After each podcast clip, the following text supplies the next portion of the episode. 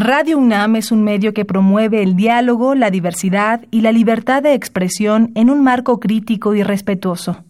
Los comentarios expresados a lo largo de su programación reflejan la opinión de quien los emite, mas no de la radiodifusora. La Facultad de Derecho de la UNAM y Radio UNAM presentan Toda sociedad requiere para su funcionamiento regirse por valores, principios, normas e instituciones. A diario escuchamos, leemos y opinamos sobre temas relacionados con la legalidad. Pero, ¿verdaderamente conocemos nuestros derechos y obligaciones? Tu participación es indispensable. Acompáñanos. Derecho a debate. En la cultura de la legalidad participamos todos. Conduce Diego Guerrero. Hola, ¿qué tal? Muy buenas tardes. Bienvenidas, bienvenidos a Derecho a Debate. Les agradecemos que nos sintonicen por el 96.1 FM Radio UNAM. Bueno, el día de hoy vamos a hablar del debido proceso, qué significa, qué representa y cuáles son la serie de pasos que se llevan a cabo dentro del mismo. Para hablar de este tema me acompaña en la conducción Pablo Ángel Palma Carrascosa, quien es estudiante recién egresado de la Facultad de Derecho y quien ha abordado esta serie de temas en el ámbito penal, que colabora con el doctor Carlos Daza, a quien le mandamos un fuerte saludo. Pablo, un placer tenerte el día de hoy aquí en Derecho a Debate. Mi querido maestro y amigo Diego, qué placer poder estar aquí compartiendo con todos ustedes un tema tan relevante y de tanta, eh, de tanta actualidad justo en estos días en nuestro sistema procesal mexicano. ¿Qué significa? ¿Me podrías dar una introducción del tema que vamos a abordar el día de hoy para nuestro auditorio? Por supuesto que sí. El debido proceso es una serie de principios que garantizan el respeto de los derechos de las personas que están vinculadas a un proceso de cualquier naturaleza. Ha retomado especial importancia en materia penal, sin duda alguna, y han habido temas de suma importancia, como el caso de Florence Cassés. Eh, esta es una reunión de derechos no solamente es uno, tenemos que hablar de eh, el, recurso, recurso efectivo, acceso a la justicia, defensa adecuada, en el cual vamos a procurar que siempre se salvaguarde esta voluntad del Estado para que todas las personas estén bien representadas, para que puedan eh, llegar a esta pretensión de acceder a la justicia. Para que estén bien representadas y puedan acceder a la justicia, nos dice Pablo Ángel Palma, quien me acompañará el día de hoy en la conducción. Vamos a escuchar las voces universitarias que sabe que conoce nuestra comunidad sobre el tema que vamos a abordar el día de hoy aquí en Derecho a Debate. No se vayan. Las voces universitarias.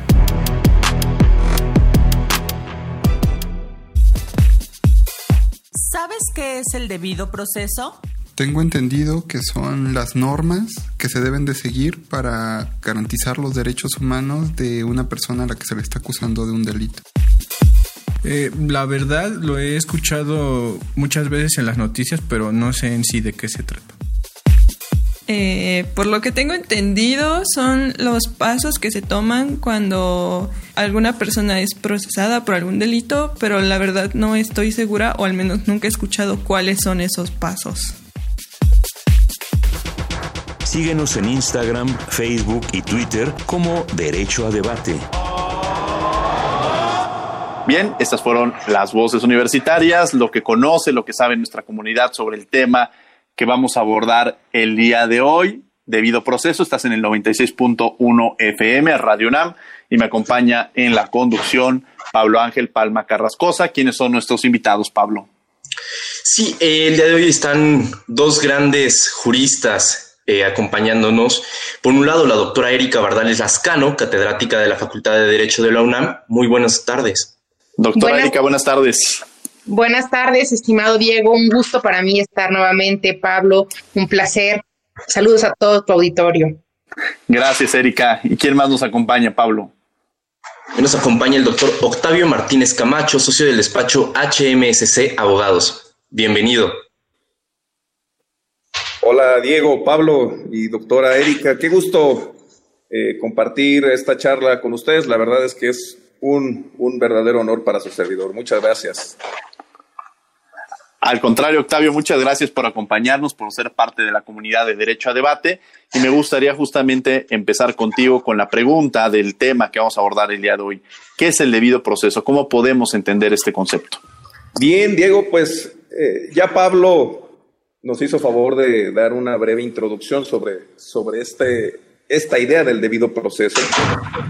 Efectivamente, eh, es muy común hoy en día cuando se habla sobre todo de los procesos penales, de las investigaciones, de la gente que detienen a diario y sobre todo de las noticias, ¿no? Eh, la verdad es que eh, la sociedad en general a diario recibe ideas acerca del debido proceso y sobre todo cuando dicen se liberó a un delincuente por fallas al debido proceso. Entonces la gente en su mayoría pues no sabe qué es el debido proceso y los que y los que llegan a enterarse un poco a través de estos medios de comunicación, pues normalmente creen que es eh, una herramienta para la impunidad o para que los delincuentes salgan o se liberen de la prisión o de una investigación penal. El debido proceso yo considero que es eh, en, un, en un Estado democrático, en un país democrático, es la principal herramienta para que el ciudadano, para que los individuos, pues podemos gozar de, nuestros, de nuestras libertades a plenitud. ¿eh? Es decir, eh, es eh, el, principal, yo creo que así lo voy a aseverar, es el principal logro de un país democrático el debido proceso. ¿Por qué razón? Bueno, porque el debido proceso precisamente garantiza que mi libertad, mis propiedades, mis bienes, eh, pues no sean objeto de eh, eh, intromisión o de privación sin que se cumpla con ciertos requisitos previos. Y debo decir algo, el debido proceso no solo me garantiza que yo no sea detenido, que yo no sea encarcelado y que no sea, pues sí, dejado ahí al olvido en una prisión, sin que antes se cumpla con ciertos requisitos muy extenuantes, muy, muy específicos y exigentes además. Algunos requisitos, ajá, de estos requisitos específicos, perdón Octavio, me gustaría para... Mínimo, mira, yo creo para continuar con esta charla, sí. Claro que sí, como mínimo, pues es que de inmediato yo sea llevado ante un juez, que un juez verifique cómo fui detenido, por qué fui detenido, que me hagan saber mis derechos mínimos como es tener un defensor, que este defensor eh, pues sea licenciado en Derecho. No me lo vas a creer, pero hoy en día sigue habiendo gente que eh, eh, sigue pues acudiendo a alguna audiencia o acudiendo a algún ministerio público sin ser abogado, sin ser licenciado en Derecho. Es increíble. Pero esa es una realidad de nuestro país. Una realidad en nuestro país y esta mala percepción que existe en torno al debido proceso, eh, porque lo decías, cuando vemos en los medios de comunicación, escuchamos, decían, ah, es que, es que como de, por culpa del debido proceso o por razones del debido proceso, esta persona quedó libre, entonces no está funcionando, no, no nos permite tener una sociedad que permita ayudar en el Estado democrático de derecho. Erika Bardal Lascano, que nos acompaña el día de hoy en el programa, me gustaría, Erika, contigo en esta percepción que hay en torno al debido proceso, porque entonces entenderíamos que hay una mala adecuación o mala interpretación del mismo y que nos, nos pudieras platicar sobre cómo influye el debido proceso en el desarrollo jurídico. Es importante para mí destacar que ahorita, bueno, e, el ponente que me antecede está hablando del debido proceso desde la perspectiva de un imputado en materia penal. Sin embargo, el tema del debido proceso es mucho más amplio. Eh, el tema del debido proceso no nada más va a implicar un tema hacia el imputado, sino que también implica un tema hacia las víctimas, hacia todo aquel que se desarrolle dentro de un proceso. Yo quisiera entrar primero mencionando qué es el debido proceso, que fue esta pregunta que hiciste, para poder eh, tener más claridad hacia tu auditorio. El debido proceso lo vamos a dividir en dos palabras, en debido, que es lo que debe de pasar, y en proceso, que es esta estructura de pasos que se llevan en cualquier materia, no solamente en materia penal, sino en cualquier materia, que podemos hablar de materia civil, de materia familiar, de materia administrativa. Entonces es cómo se lleva un proceso de forma adecuada, de forma de vida. Y en ese sentido, el debido proceso va a permear a todos los involucrados de un proceso, desde el actor en una demanda hasta el demandado, el denunciante, el imputado, víctimas, la sociedad, etcétera. Por eso es que el debido proceso está reconocido por nuestra Suprema Corte de Justicia de la Nación como un derecho humano. Entonces, toda aquella persona que hable de un debido proceso, que hable de los derechos humanos, definitivamente estamos hablando de que se tienen que juntar o coaccionar o conjugar todos estos elementos, no nada más desde una perspectiva de una sola materia, sino de diversas y para todos los involucrados. Así, tenemos que el debido proceso es un derecho humano contenedor. ¿Qué significa que sea un derecho contenedor? Es un derecho contenedor porque contiene diferentes elementos que deben llevarse dentro de cualquier proceso para que sea válidamente establecido. ¿Cuáles, ¿Cuáles son estos diferentes elementos que contiene el derecho humano al debido proceso? La Corte nos ha identificado cinco. Número uno, tengo derecho a ser notificado del inicio del procedimiento. Sea víctima, sea imputado, demandado, demandante, siempre tenemos el derecho a ser notificados. Número dos, tenemos derecho a la prueba. Sea cual sea nuestra pretensión, siempre tenemos ese derecho a la prueba. Número tres, tenemos derecho al alegato, a alegar lo que a nuestro interés convenga, ya sea por parte del imputado, como, como el caso que refiere eh, el maestro, o bien como por parte de la víctima también manifestar lo que a mi derecho convenga. Número cuatro, tenemos derecho a una sentencia. La sentencia es en sí mismo una percepción de el Estado democrático de derecho de un orden social que establece que una persona denominada juez está facultada y legitimada para emitir esta sentencia. La sentencia es parte de este debido proceso. Y número cinco, el derecho al recurso. Se ha establecido que como parte del debido proceso tenemos derecho al recurso por cualquiera de las partes en cualquier materia.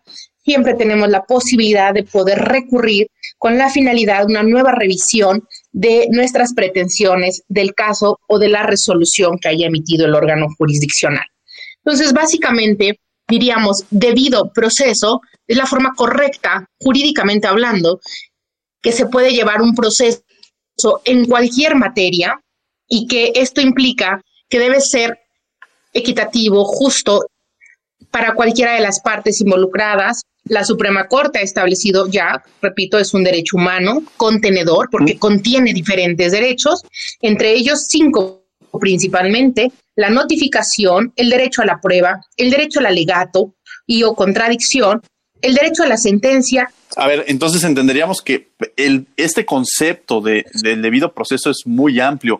Octavio, me gustaría entrar contigo en esta parte que hablaba Erika sobre cómo podemos entender este debido proceso y por qué lo, podría, lo pudiéramos catalogar como un derecho humano. Claro, Pablo. Mira, antes de avanzar, sí me gustaría eh, dejar un punto muy, muy claro, y esto va a generar debate, y, y qué bueno, porque además, pues de eso se trata el programa. Así se llama el programa, Derecho a Debate. Exactamente. Yo no coincido con la doctora Erika desde la perspectiva que las víctimas tienen derecho a un debido proceso. Y este es un tema que en la actualidad, esta idea y bajo esta idea se han acogido bastantes criterios que, voy a ser muy claro, le han puesto eh, en, la torre, ¿sí? por decirlo así de manera eh, muy, muy simple, al debido proceso como el mínimo o la mínima garantía de defensa frente al poder punitivo que enfrenta un acusado de un delito. A ver, vamos a, vamos a partir de cómo surge el debido proceso. El debido proceso y la idea del debido proceso es muy simple, viene del derecho natural. ¿sí? Y los tratadistas dicen que tengo derecho a defenderme frente al poder punitivo, o sea, frente al que quiere castigarme, el que quiere encarcelarme, así como el ser humano se enfrenta a los peligros de la naturaleza. Si, si, por ejemplo, en este momento, imagínate que vivimos en, el estado de naturaleza eh, en donde te puedes enfrentar o se enfrenta a ti una bestia feroz, pues tienes el derecho de defenderte para protegerte. Esa idea se retoma por el common law y la ley de la tierra y se traduce después a nuestro sistema romano canónico a través del ordo procedente judiciario se llama, y que acoge una idea muy sencilla. Todo aquel que se enfrenta a ese peligro real del poder, ya en este caso, ya traducido esto a un proceso, por ejemplo, penal, que te enfrentas al Estado y en contra de la persecución en tu contra, pues es el mínimo derecho que tienes. Y que ese derecho, como bien lo señalas, Pablo, es muy complejo. Yo no quiero enunciar, es más, la cantidad que rebasa cinco o seis puntos que ha dicho la Corte, son mucho más. Y a diario estaremos descubriendo o creando como debido proceso otros derechos, porque de verdad que es muy amplio y ahora caso a caso y conforme a las tecnologías y el avance científico, por ejemplo, en una investigación, pueden verse involucrados el desarrollo de otros derechos como parte del debido proceso. Pero sí es importante dejar una cosa clara. Sí, sí. Es muy importante dejar una cosa. ¿Quién tiene el debido proceso? Pues lo tiene aquel persona que está siendo investigada o en su caso está siendo procesada y que se encuentra en prisión frente al poder punitivo. La víctima tiene derecho, sí, pero son otro tipo de derechos. Es derecho al acceso a la justicia, a la verdad, etcétera, etcétera, pero no al debido proceso, porque ¿qué es lo que tenemos entonces? Que bajo esa, bajo esa óptica, ¿a quién se le reducen derechos en opinión de aumentar o acrecentar derechos? Al imputado. Es decir, que están haciendo jueces equivocamente, están diciendo, ah, es que la víctima tiene derecho al debido proceso y usted también, pero en, un balance le voy a reducir un poco de debido proceso a usted, señor imputado, para darle eh, permisión o mayor viabilidad a el derecho de la víctima que también tiene derecho al debido proceso. A ver, no nos confundamos. El debido proceso es aquella persona, el derecho mínimo de aquella persona que enfrenta ese peligro de privación de su vida. Perdón, de su libertad, que en las prisiones que tenemos pues, prácticamente está en juego la vida. Entonces, él es el que tiene derecho al debido proceso. Las víctimas sí tienen derechos, por supuesto, yo no digo que no, pero son otro tipo de derechos y tienen otros alcances. Otro tipo de... sí. sí, por supuesto, lo que no podemos hacer es confundir, porque no me lo va a creer. Hace poco, hace poco yo tuve eh, en los casos que vemos en, en, en nuestra oficina, tuve una resolución de un juez que dice que se le violaron derechos del debido proceso al Ministerio Público. Imagínense nada más. O sea, al Estado, no, el Estado no tiene derechos del debido proceso. No, no, no, no, no. Tiene derechos procesales y demás, pero el debido proceso es exclusivo de las personas que en el caso penal y en el caso criminal son perseguidas por el poder punitivo que quiere que se le imponga un castigo, así de simple. Entonces, que quiere que se le imponga un castigo. Así es. Y te, bueno, tema nos lleva para varios, este, varios puntos que son importantes retomar. Y aquí me gustaría cederle el micrófono a mi estimado Pablo, eh, Pablo Ángel Palma Carrascosa, que me acompaña el día de hoy en la conducción. Por supuesto, este debate, quienes están integrándose, estamos hablando sobre el debido proceso. Estás en 96.1 FM Radio UNAM y esto es Derecho a Debate. Pablo. Muchas gracias, querido Diego. Sin duda alguna es un tema interesante, es un tema de mucha actualidad y que genera debate no solamente entre grandes juristas como los hoy presentes, sino también a nivel social. Sin duda alguna es un tema de trascendencia social. Y en este sentido, eh, rápidamente eh, seguir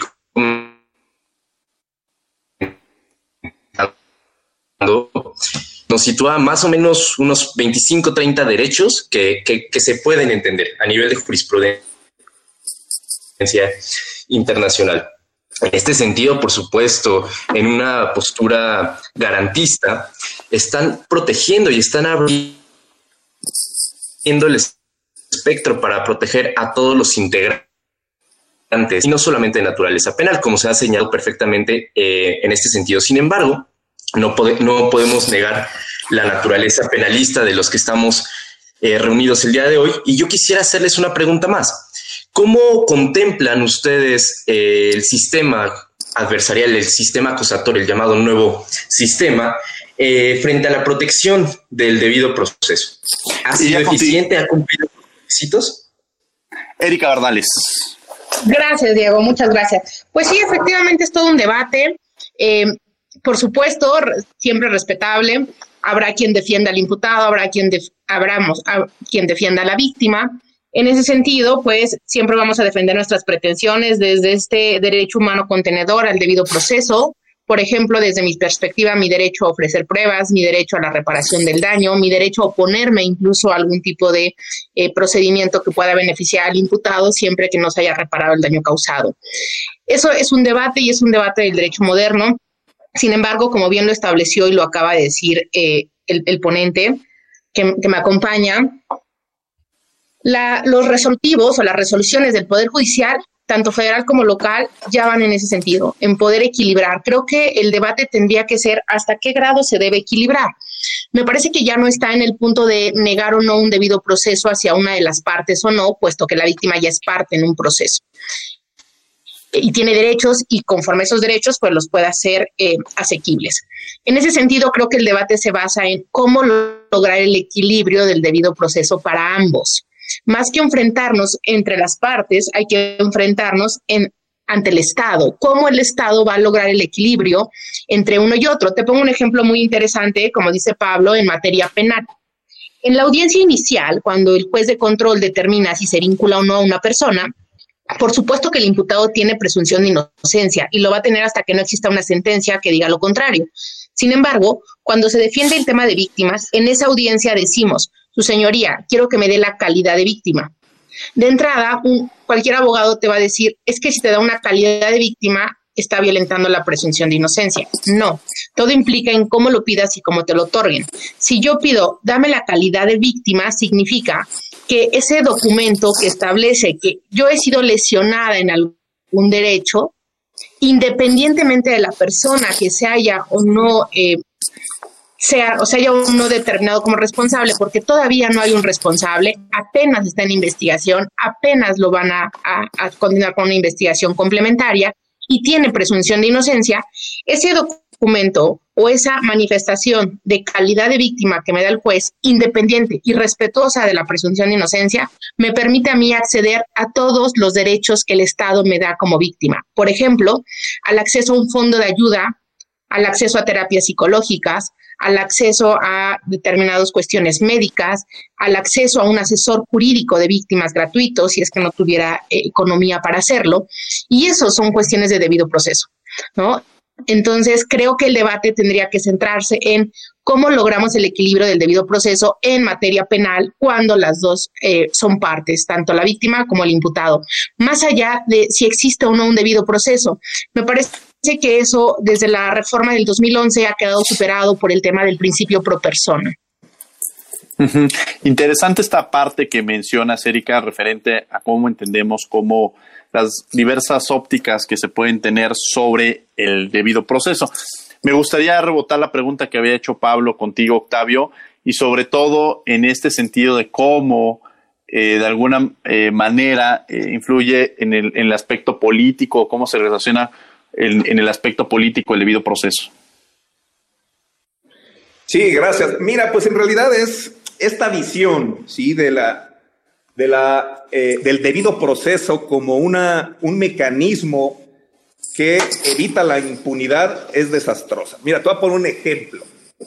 Al debido proceso, es decir, eh, un derecho mínimo, por ejemplo, es si a mí me detiene la policía, tengo el derecho de inmediatamente pues me lleven al Ministerio Público y este ante un juez y que sea de forma eh, inmediata. Claro, dependiendo las condiciones del lugar y demás, pero ese es en términos muy simple, es un derecho.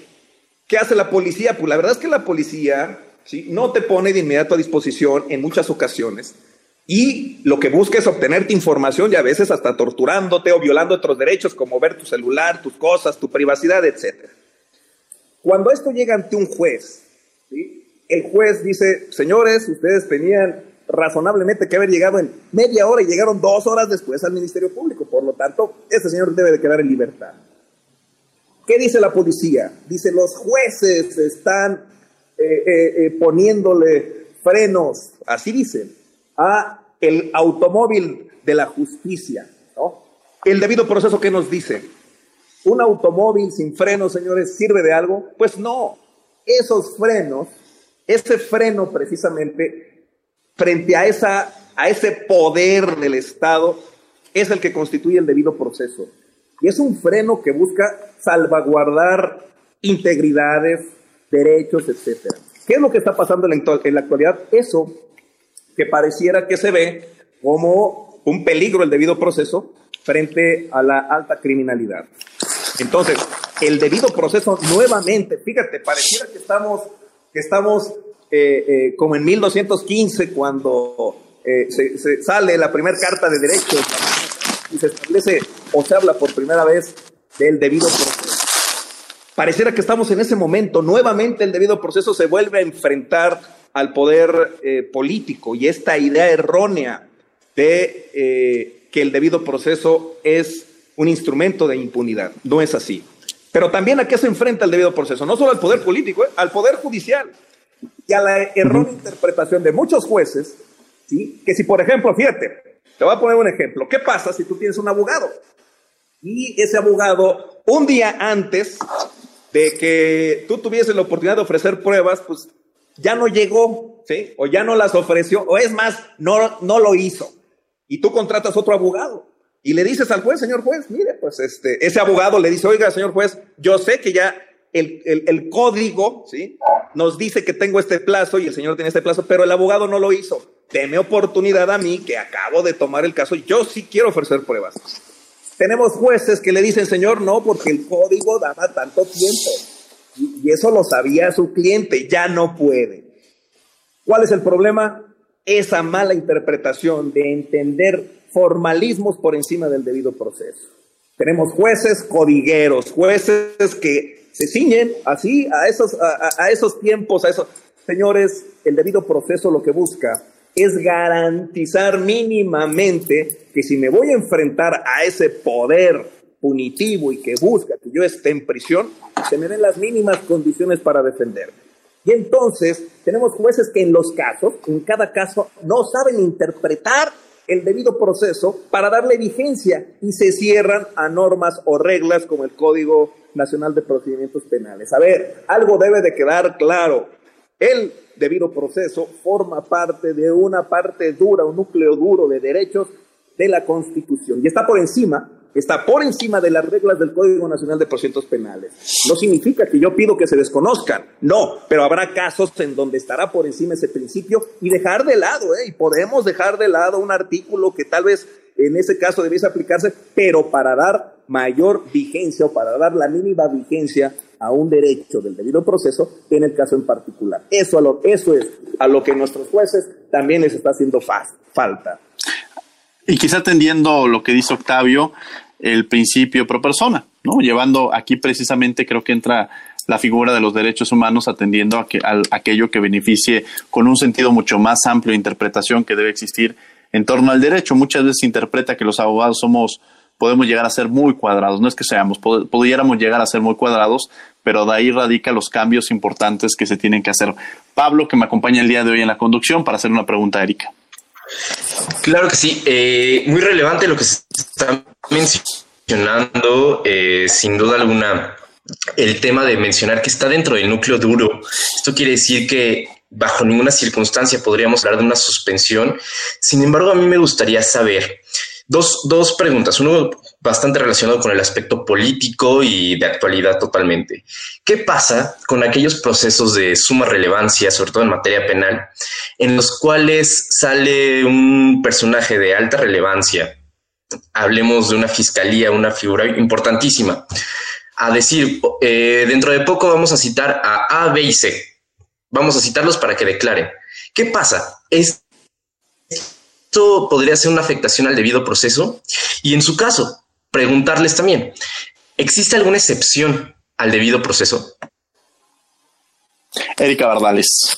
Gracias, qué amable. Qué buena pregunta, eh, Pablo. Excelente pregunta, porque aquí tendríamos que decir, el debido proceso tiene excepciones, qué excepciones y en qué momentos. Hay ciertas teorías que hablan que efectivamente el debido proceso tiene excepciones. Yo no creo que tengan excepciones. El debido proceso es debido o no es debido. Así de, así de sencillo.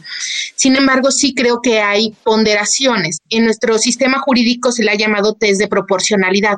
Si nosotros buscamos dentro de eh, los diferentes antecedentes de Suprema Corte de Justicia, de Poder Judicial, de las normas, este test de proporcionalidad significa cómo lograr el equilibrio entre los derechos de una parte o de otra para poder eh, generar justicia darle a cada quien lo que le corresponde si quisiéramos vernos muy tradicionalistas, pero básicamente sería cómo logro el equilibrio entre uno y otro sin que eso signifique excepciones al debido proceso. Porque si hay una excepción, entonces no hay debido proceso, ¿no? Eh, ahí comparto perfectamente con, con Octavio. El debido proceso es uno y no se excepciona. Lo que pasa es que existen ponderaciones. Y en tanto a los temas políticos que estás preguntando de sale una persona u otra, yo te diría un caso bien interesante ahorita. Justamente el debido proceso lo que evita es la impunidad. Tan es así que ahora tenemos en todo el mundo, no solamente en México, en todo el mundo y no tampoco solo en la UNAM, un movimiento muy fuerte de mujeres que estamos pidiendo, estamos generando este tema de la equidad de género, de justicia, de ser escuchadas. Esto es debido proceso para ellas. Esto evita también la impunidad y le pone los puntos sobre las CIES a peticiones muy legítimas de hace años. que la víctima pueda tener una medida de protección, que pueda eh, participar, como dice Octavio, que pueda ofrecer pruebas, que pueda ser escuchada. Y entonces genera que este movimiento político también esté ayudando en el tema del debido proceso a alguna de las partes en juego. De suerte que políticamente nos va a seguir cuando decimos, Ah, es que la UNAM tiene un protocolo ya de perspectiva de género, tiene un protocolo de cómo escuchar a las mujeres, tiene un protocolo de eh, equidad. Eso es debido proceso y son víctimas. ¿no? Y al final del día lo que logran es que no exista la impunidad y que exista la cultura de la denuncia. Entonces, yo creo que no hay excepciones, Pablo, y creo que políticamente a veces funciona muy bien. Ejemplo de ello es lo que se ha conquistado desde el punto de vista de las mujeres, de la violencia de género, para poder lograr debidos procesos también para, para nosotras. Bien, ya nos dio un panorama la doctora Erika Bardales sobre la importancia que tiene este tema y le cedo la palabra a Pablo para que haga una pregunta al doctor Octavio. Muchísimas gracias, querido maestro Diego. Es una pregunta también relacionada con la materia penal. Este cambio del panorama tradicional de la justicia retributiva que se transformó en la justicia restaurativa, ¿ha tenido algún impacto en la concepción de la justicia, eh, la justicia restaurativa, ha tenido algún impacto en la concepción del debido proceso? Sí, mi querido Pablo, eh, sí ha tenido una y una errónea concepción. ¿eh? A ver, por supuesto que soy una persona que estoy a favor de los derechos de las víctimas. Por supuesto que estoy a favor de la reforma que hubo en 2008, donde a la víctima se le dio un papel, pues, de parte en un proceso penal. Y a esto me refiero que prácticamente la víctima puede ofrecer pruebas, puede alegar, puede eh, interrogar o contrainterrogar en un, en un juicio, eh, puede impugnar, puede debatir. Y eso es maravilloso, eso es maravilloso, de verdad sobre todo cuando en un país como el nuestro, pues las fiscalías no siempre están muy bien y no siempre, no siempre responden a esas exigencias de las víctimas, lo cual aplaudo y es una gran conquista de las víctimas. Sin embargo, el, el problema aquí radica en donde, cómo estamos nosotros traduciéndolo esto en los casos en particular. Y miren, la verdad es que voy a ser muy claro, la idea no ha sido madurada creo que seguimos teniendo muchos, eh, eh, muchos problemas porque decimos, a ver, eh, pero si lo dejo en libertad, bueno, afecto a la víctima. Entiendo esa situación, entiendo el coraje que muchas, muchas veces las víctimas pueden tener, pero a ver, vamos, voy a dar la clave. ¿Cómo podemos acabar contra la impunidad? ¿Cómo podemos lograr que las víctimas tengan acceso a la verdad, acceso a la justicia, la reparación integral del daño ¿Cómo? Bueno, cumpliendo a cabalidad el debido proceso. Fíjense nada más. Es decir, el debido proceso no es un enemigo de las víctimas, no. Porque en la medida que las víctimas tengan la seguridad de que al detenido, imputado, acusado, sí, se le cumpla su debido proceso, tendrán la seguridad de tres cosas. Número uno, que la persona, que esa persona, si es efectivamente quien cometió el delito. Hoy en día tenemos muchos detenidos que tenemos dudas si efectivamente son o no son. Dos, la víctima tendrá la seguridad, ¿sí? De que si se cumple el debido proceso, tendrá la seguridad que por más que interponga recursos, por más que interponga amparos, el Señor pagará, ¿sí? Y tendrá un castigo, tendrá una sanción. Y tres, la víctima tendrá la certeza, ¿sí? De que esa persona, además de que es el responsable, además de que estará eh, si es en prisión, pues estará en prisión y si esa es la pena que se le impondrá, pues así la cumplirá. Además, tendrá mayor rango de accesibilidad a la reparación del daño. Yo les voy a decir una cosa que es desastrosa.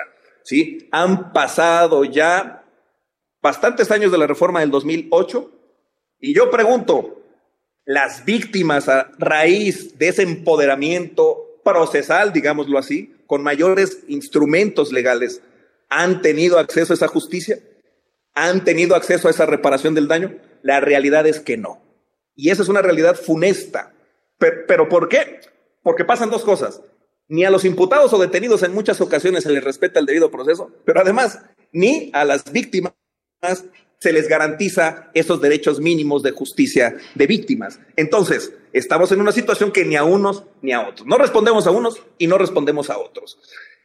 Yo creo que el gran desafío del debido proceso es seguir manteniendo el esquema mínimo de defensa frente al poder punitivo, garantizar una defensa mínima frente a ese poder, pero además saberse llevar y saberse eh, vivir o convivir con los derechos de la víctima.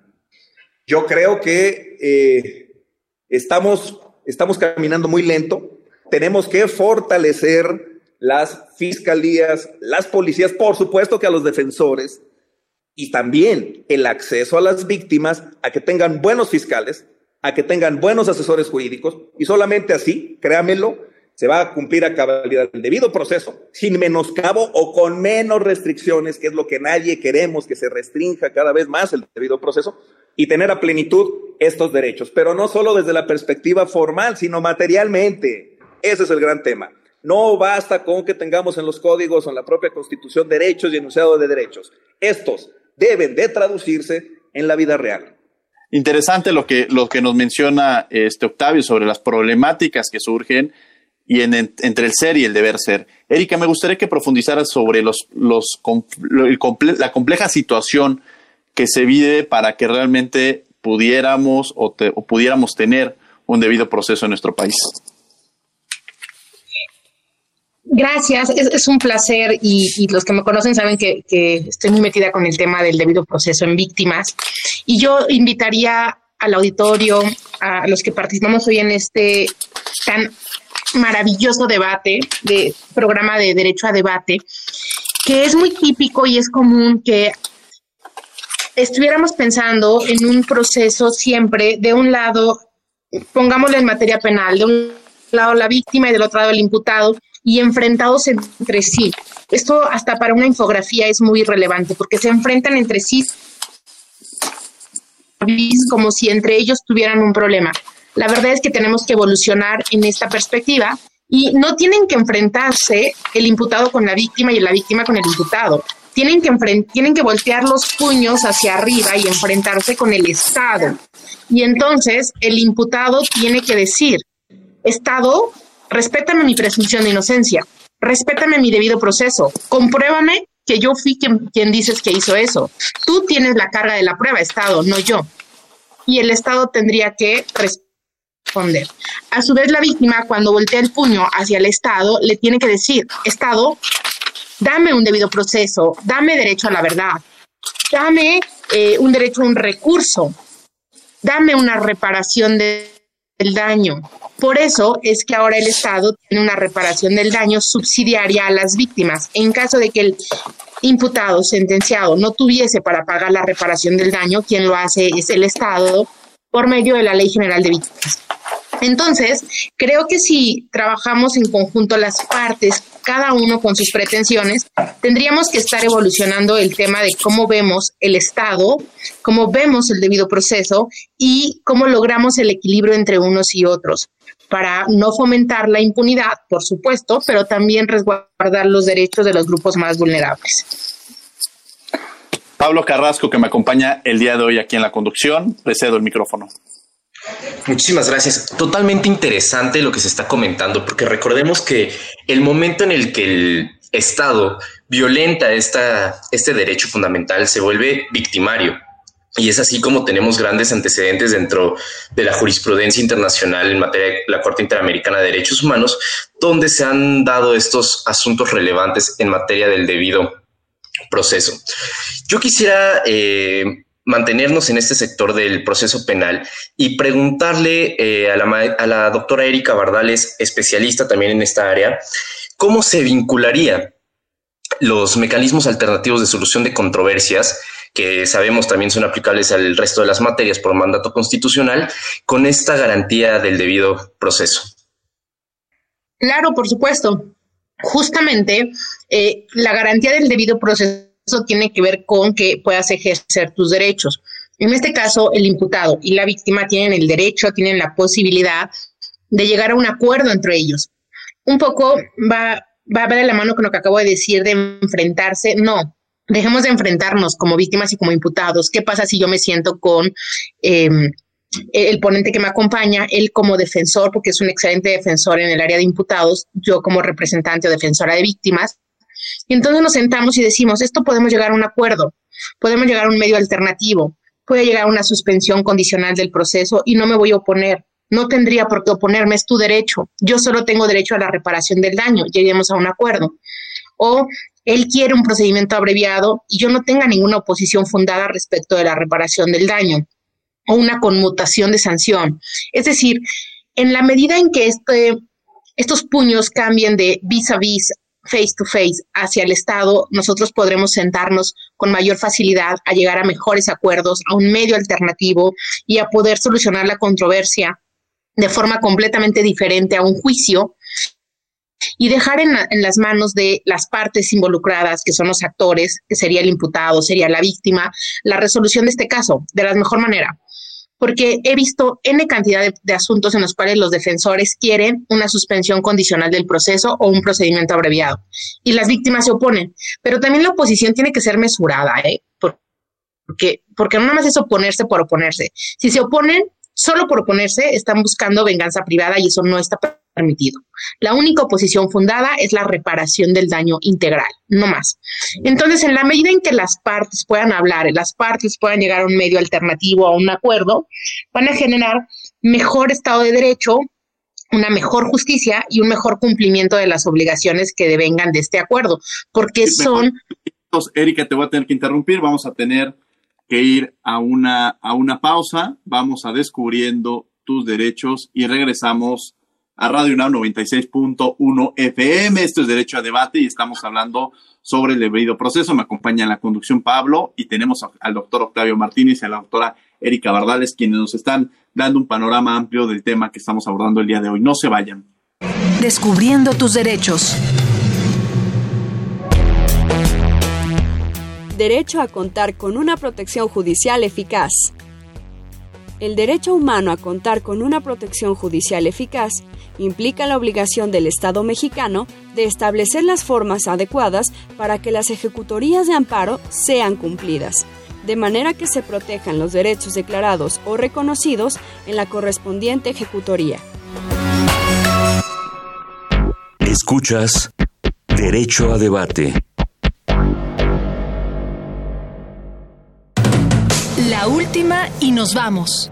Estos fueron Descubriendo tus Derechos. Estás en Radio UNAM 96.1 FM en la última y nos vamos. Y bueno, empezaría con el doctor Octavio Martínez Camacho. ¿Algún comentario para cerrar el programa el día de hoy? Pues bueno, agradecer a, nuestro amigo Diego, a nuestro amigo Pablo y por supuesto a la doctora Erika Bardales. Este maravilloso programa ha sido de verdad un honor estar estar con ustedes. Y además con un tema que de verdad es el tema de moda, el debido proceso. Quiero concluir con esto. El debido proceso no es un instrumento de impunidad, no es un instrumento para que los delincuentes salgan, cometan sus delitos y queden libres sin que tengan algún castigo. Eso no es el debido proceso. El debido proceso es la gran conquista de nuestra sociedad democrática. Son los mínimos derechos que tenemos frente a la policía, frente al Ministerio Público, frente a un juez que busca o buscan que eh, seamos privados de la libertad. Estamos en, tiempos donde debemos defender el debido proceso. Por supuesto que también los derechos de las víctimas. No se trata, no se trata de dejar en el desamparo a las víctimas por proteger a uno. No se trata de eso. Yo felicito el trabajo que ha llevado a cabo y que está llevando a cabo la doctora Erika, precisamente en esta lucha por empoderar los movimientos eh, eh, de las mujeres frente a la justicia y el acceso a la justicia. No es tarea fácil en este país y lo cual aplaudo. Yo creo que en la medida en que entendamos que el debido proceso garantiza justicia, no significa que la persona detenida siempre quedará en libertad Si se cumple el debido proceso, las personas que cometieron el delito tendrán un castigo, pero las personas inocentes no tendrán por qué estar en prisión. Las personas inocentes. No, al contrario, Octavio, y me quedo con esto, las, las personas inocentes no deberían estar en prisión y creo que esa es una de las grandes labores que se tiene que hacer en el Estado democrático de derecho. Erika Bardales. Gracias. Bueno, yo quiero terminar diciendo que fue maravilloso este, este programa. A mí me encantó. Me encantó, como siempre, cómo lo armaste, Diego. Pusiste a un defensor aguerrido en el ámbito de los, de los imputados y sentenciados, como es eh, el maestro Octavio. Pusiste a una aguerrida del lado de las víctimas y entonces me, encantó, me parece que, que, efectivamente el nombre quedó muy claro, derecho a debate. Y en este tema de derecho a debate, yo insisto, creo que el debido proceso es para todas las partes que están en el proceso, tanto víctimas como imputados. La diferencia radica en cuáles son las pretensiones legítimas que tiene cada uno de ellos uno tal vez a la reparación del daño y otro tal vez a la presunción de inocencia. Y en ese orden de ideas tendríamos que dejar de enfrentarnos entre las partes para enfrentarnos al Estado y que el Estado se encargue de garantizar ese debido proceso tanto para víctimas como para imputados y lograr así conquistas tan importantes como la lucha de las mujeres, la equidad de género, la no violencia de género, pero también luchas muy importantes como que los inocentes no estén en la cárcel, y que las cárceles no se conviertan solamente en contenedores de impunidad o contenedores de fáciles salidas del Estado, sino en verdaderos centros que se encarguen de cuando ya se tiene una sentencia, cuando ya se ha superado la presunción de inocencia y entonces lograr un Estado de Derecho mucho más armónico. Esa sería mi reflexión y agradecerte siempre, Diego, y por supuesto a Pablo. Me encanta cada vez que me invitan y pues siempre voy a estar aquí en Derecho a Debate un placer. Bueno, yo le agradezco a la doctora Erika Bardales Lascano, al doctor Octavio Martínez Camacho. Pablo, muchas gracias por haber estado con nosotros el día de hoy. Pablo Ángel Palma Carrascosa. Muchas gracias, Pablo. Algo con lo que quieras cerrar. Muchas gracias, eh, maestro Diego, querido maestro Diego. Pues reiterar el agradecimiento de generar este tipo de espacios para los estudiantes, para las personas que estamos empezando en este camino del derecho eh, siempre es un placer poder escuchar a grandes titanes y como bien lo mencionó la doctora Erika, este homenaje al nombre de Derecho a Debate que debe ser la fuente del conocimiento. Reiterar los mensajes más importantes desde mi punto de vista que se han vertido. Este principio, este derecho al debido proceso, es el pilar fundamental de la conquista al Estado de Derecho, por supuesto. Enfrentarnos al jus puniendi de una manera integral en la cual el imputado, el sentenciado, sea correctamente tutelado, que no sea eh, maltratado en sus garantías y que pueda siempre buscarse este, esta aspiracional justicia. Del lado de las víctimas no queda de otra seguir buscando su reparación del daño, seguir buscando su correcta tutela en todos los aspectos de los derechos humanos y por supuesto recordar que no nos vamos a limitar a la materia penal, sino que todas las personas en cualquier aspecto de nuestra interacción con el sistema jurídico deben de ser tutelados por el debido proceso. por el debido proceso. Gracias, mi querido Pablo. Este, te agradezco muchísimo. Gracias, Pablo. Y bueno, pues agradecemos a eh, agradecemos a ustedes que nos hayan sintonizado en el 96.1 FM Radio UNAM. Agradecemos a la Facultad de Derecho y a Radio UNAM. Coordinación y difusión, Yanis Hernández. Redacción y voz de las notas, Ana Salazar. Controles técnicos y producción, Paco Ángeles. No olviden que nos escuchamos de ley todos los martes. Esto fue Derecho a Debate. Por hoy concluye la discusión, pero no se pierdan el próximo tema en Derecho a debate. En la cultura de la legalidad participamos todos.